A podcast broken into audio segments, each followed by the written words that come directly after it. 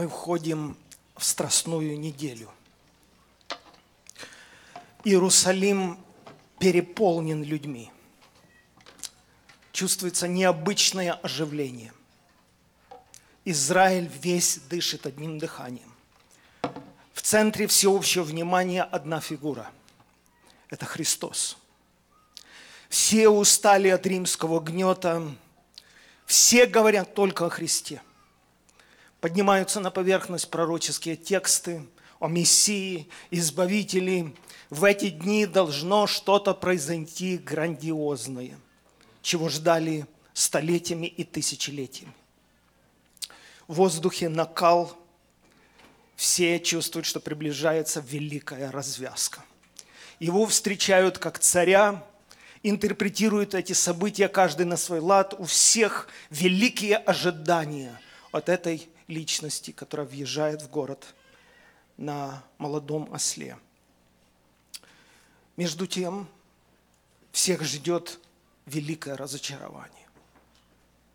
Все свои надежды, которые Израиль полагал на Христа, которые были связаны с их освобождением, с восстановлением их царства и независимости, рухнули через несколько дней – пророки некоторые передают портрет Мессии очень необычным образом. Они говорят, что он станет скалою соблазна, он станет камнем преткновения, он станет петлею и сетью для обоих домов Израиля и для жителей Иерусалима. Сам Христос однажды остановился и сказал, вы читали в Писании, что камень, который отвергли строители, сделался главою угла. Кто такие строители? Это духовные лидеры Израиля. Это люди, к которым пришел царь Ирод и спросил, вы знаете священные тексты? Объясните мне, где должно родиться Христу. И они без труда открыли священные тексты и сказали, в Вифлееме Иудейском. Это были люди, которые знали пророчество наизусть, которые могли интерпретировать и распознавать события. Христос называет их строителями. Он говорит, строители, которые строят это духовное строение, Израиль, не распознали этот камень. Самый важный камень, самый главный камень. Камень, который Бог определил быть краеугольным Бог положил его в основание всех своих планов, не только для Израиля, для всего мира. Эти люди выбросили этот камень. И, конечно же, все остальное общество, которое смотрело на духовных предводителей, поверило им. Но это всего лишь пророчество. На самом деле, это разочарование пришло очень быстро. Христос сидит с учениками – в комнате, у них такая доверительная беседа. Они абсолютно ему верят, они последние три года жизни ходят за ним, видели массу сверхъестественных вещей.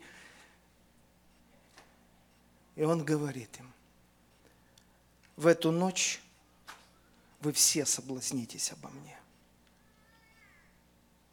В других переводах вы все потеряете в меня веру. Вы разобьетесь от ваших надежд и ожиданий не останется ни следа. Они не знают, как объяснить эти слова. Что может такое случиться, чтобы мы перестали в Него верить? Что Он имеет в виду? Что может стрястись, что мы потеряем в Него веру? Он тот самый камень, о которых люди разбились, разочаровались, и я вам скажу больше. Разбиваются до сих пор, разочаровываются именно в Боге. Потому что все наши разочарования начинаются с людей, а заканчиваются Богом. Сразу мы виним людей. Так проще. Это по-нашему. Сразу мы виним Пилата, римлян, первосвященников продажных. Мы виним друг друга, что оказались трусливыми и слабыми, что не защитили его, не спасли в самый критический момент, не прикрыли. Упрекаем один другого. Но потом мы все устаем винить друг друга и упираемся в один огромный вопрос. Ну хорошо, а где же был Бог? И когда мы видим, как Он висит на кресте, мы пытаемся объяснить, объяснить не можем. И говорим, ну, если бы он правда был угоден Богу, то Бог бы спас его. Мы-то здесь при чем? Он висит растянутый, задыхается, голый, униженный, избитый. Что-то пробует сказать окровавленным ртом, они прислушиваются, говорят, Илью зовет. Илью зовет, давайте посмотрим. Может, придет пророк Илья, спасет его. И ничего не происходит. И все ждут. Кто-то уже прямым текстом говорит, ну если ты Сын Божий, ну сойди с креста. Мы уверуем в тебя. Поставь большой восклицательный знак в конце этого безумия. Закрой рот всем. Докажи, кто ты есть. И все ждут до последнего, но не может же все так кончиться. А он умирает и спускает дух. И эти ученики, которые следовали за ним, с позором и страхом, снимают его синее холодное тело с креста. И знаете что? И разбегаются. Они боятся показываться на глаза всем. У них отчаяние достигает точки кипения. Петр говорит, вы как хотите, я иду ловить рыбу. Это значит, я возвращаюсь к прежнему образу жизни, к своему ремеслу. Я не знаю, что это было. Я не знаю, как мы все обольстились. Я не знаю, как объяснить то, все, что было. Но если я буду пробовать это все объяснять, я с ума сойду. Оставьте меня. Другие говорят, ну так мы тоже идем. Проходит три дня, есть фрагмент разговора некоторых из них, которые шли в Имаус – они говорят, мы надеялись, что он восставит царство Израиля, что он прогонит римлян. Но вот уже третий день, как он мертв. И я хочу сказать прямо, самое большое недоумение вызывает Бог. Потому что все войны, все эпидемии, голод, происходят с его ведома, по его допущению. Когда мы читаем книгу Иова, праведного человека, какие-то негодные соседи, с которыми всегда жили нормально, здоровались, что-то с ними стряслось. Они напали на стада Иова, разграбили все, растащили, сожгли все его имущество. В этот момент просто объяснять вещи. Вот они, враги, вот они, негодяи и подлецы. Но на второй день ветер поднялся, откуда ни возьмись, сорвал крышу дома, упала несущая стена, и погибли все десять детей праведного Иова. На кого же теперь ты покажешь пальцем? Кто крайний в том, что произошло? Как объяснить то, что постигло праведного, праведного, подчеркиваю, человека? Интересно, Христос объясняет такие события. Ученики прилагают некоторые усилия. Петр вырывается вперед в Гефсиманском саду, хватает меч, даже ухо отсек одному там человеку, рабу первосвященческому. И Христос ему говорит, послушай, этому надлежит быть. Сейчас власть тьмы. И он отдает себя в руки людям, которые его ненавидят абсолютно не сопротивляется и даже пытается успокоить Петра, который хочет переиначить то, чему должно быть. Вот эта фраза, слышите, да? Фраза вот эта в словах Христа. этому надлежит быть. Ну, мы, как верующие люди, скажем, да, это о Христе. Ну, так надо. Он понимал. Нас мучает неопределенность. Мы устаем, нас изводит неопределенность. Если бы мы знали, чем все кончится, кажется, было бы проще. А вы уверены? Макаревич когда-то писал в одной песне о Христе, а, вот Голгофа, и та осина, где Иуда прервет свой род. До чего же невыносимо видеть ход вещей наперед. Жизнь превращается в муку, когда ты знаешь, чему быть, что Бог определил, чего ты не можешь поменять. Ты не можешь поменять то, что Бог определил. Христос стоит и плачет над городом Иерусалимом. Он любит этот город. Это его сердце. Вся слава Божья всегда обитала в этом городе. Но он говорит, придут дни, тебя разорят. И плачет. И ладно, человек, бессильный и слабый, который ничего поменять не может. Но когда Бог плачет и говорит, детей твоих побьют о камни, храм твой разорят. И так и случилось через 40 лет. Пришел император Тит и разрушили город. Археологи говорят, действительно, камня на камне буквально не оставили, потому что искали золото в храме – все испепелили. И Христос ученикам говорит, молитесь, чтобы бегство ваше не случилось зимою. Это все, что ты можешь предложить, это все утешение, это все, о чем мы должны молиться, это такие твои наставления, ты ничего другого предложить не хочешь, чтобы поменять ход событий, может быть, есть варианты избежать этого всего, ну, ну, ну есть какие-либо другие варианты выйти из того, что произойдет через 40 лет? Нет. Если и молитесь, молитесь о том, чтобы бегство ваше не случилось зимой. Мы читаем в книге Откровения, Бог говорит к своей церкви, тебе придется пройти скорбь, она будет длиться 10 дней. Но не бойся, так надо. Он знает продолжительность этих страданий. Он не предлагает сопротивляться этому, он не предлагает молитесь, верьте, исповедуйте, провозглашайте, разрушайте, кричите. Он говорит, вы будете проходить 10 дней скорби. Так надо.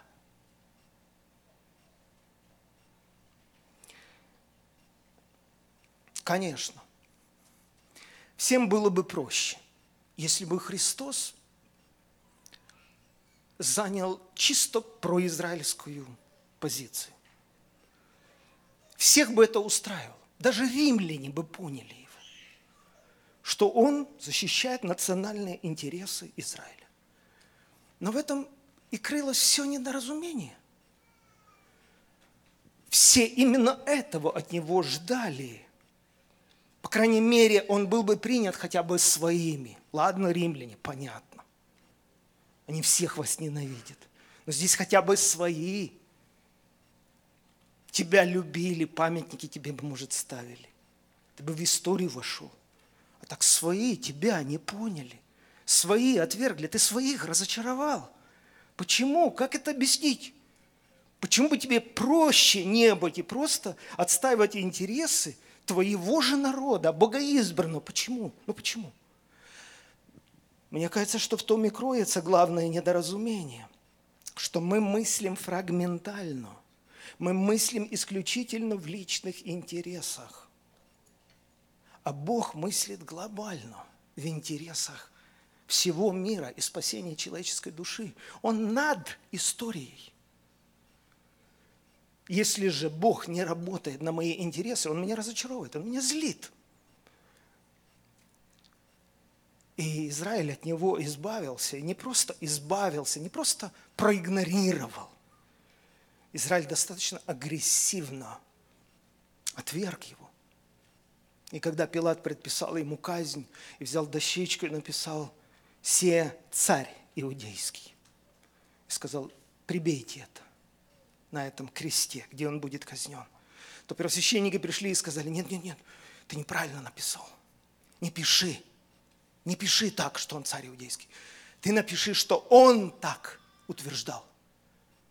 Но мы его не признаем царем. Он не наш царь. Мы омываем руки. Посмотрите на этот образ. Конечно, это всего лишь скульптура, но достаточно удачная.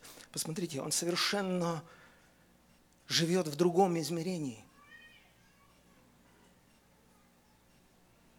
Он выполняет высокую, вечную миссию. Его не поняли ни римляне, ни евреи, а он умирал и за тех, и за других. И в итоге оказался страшно одиноким и никем не понятым. Кто-то в древности молился так. Господи, дай мне спокойствие духа, чтобы принять то, чего я не могу изменить. Я видел людей, которые пробуют изменять то, что изменить не в силах. Эти люди надорвут себе сердце, здоровье. Эти люди надломаются в вере. Эти люди разочаруются в Боге и отойдут, отпадут от Бога. Они разобьются о камень. Почему? Потому что есть вещи, которых нам не изменить. Точка. Их можно только принять. И кто-то так молился. Господи, дай мне способности принять то, чего я изменить не могу. И дай мне силы изменить то, что я могу изменить, потому что каждый из нас имеет какую-то силу, какие-то возможности что-то изменить. Дай мне силы это сделать. И главное, дай мне мудрости отличать одно от другого, чтобы не перепутать. Вы знаете, я лично эти последние полтора месяца тоже, как и все мы, болею всем, что происходит. И я думаю, как себя правильно вести. Это вопросы не к людям. Давайте на ступень выше станем. Есть же Бог. Но в конце концов, есть же Бог, Творец истории. И я пришел к заключению, что вера заключается не в том, когда я принимаю только то, что понимаю, потому что здесь понять не могу. И именно Бога понять не могу. Понимаете? Бога понять не могу, потому что Он тот, который может как раз что-то изменить, но не меняет. Именно Бога понять не могу. Именно на Боге разбиваюсь. Потому я пришел к выводу, что вера – это как раз принимать то, чего я даже не понимаю, что нелогично. Да, если я врача не понимаю, который делает операцию на мозге, и все равно доверяюсь ему и ложусь на операционный стол, а ведь не понимаю, совсем ничего не понимаю, что он будет делать в моей голове. То как мы думаем, можно понять Бога? В этом ключ. Вера как раз – это способность принять то, чего я не понимаю. Но доверяю, что Бог все равно суверенный. И то, чего я изменить не могу, происходит по Его допущению –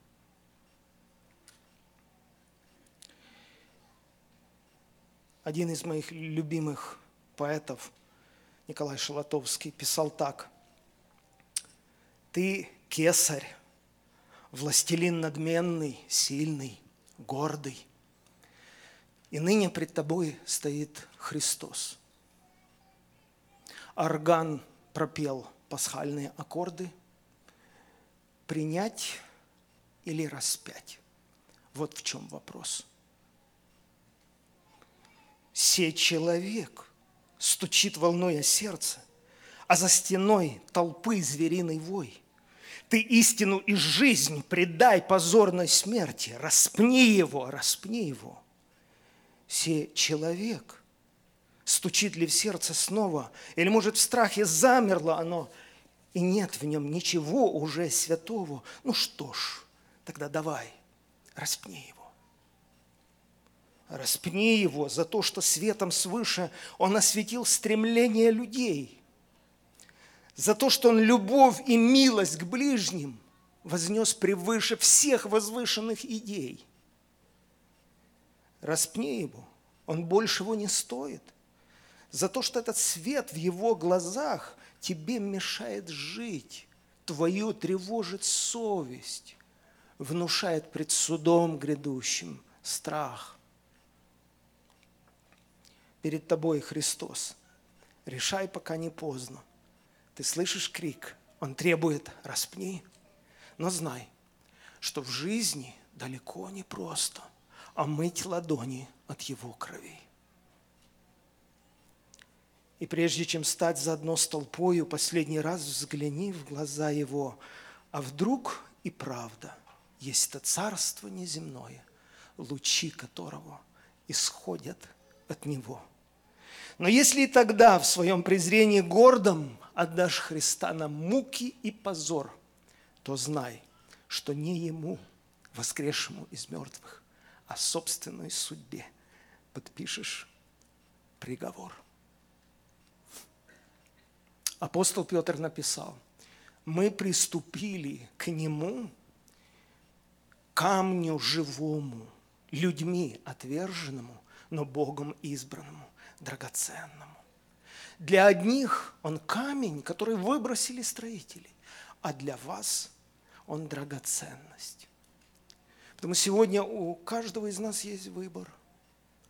Как реагировать на обстоятельства, как реагировать на Христа, какие вопросы задавать, разобраться, что такое вера. Слышите, да, что Петр сказал? Для верующих это драгоценный камень. Ты просто доверяешься. Ты просто веришь. И отдаешь себя в эти руки. И в этом как раз заключается вера.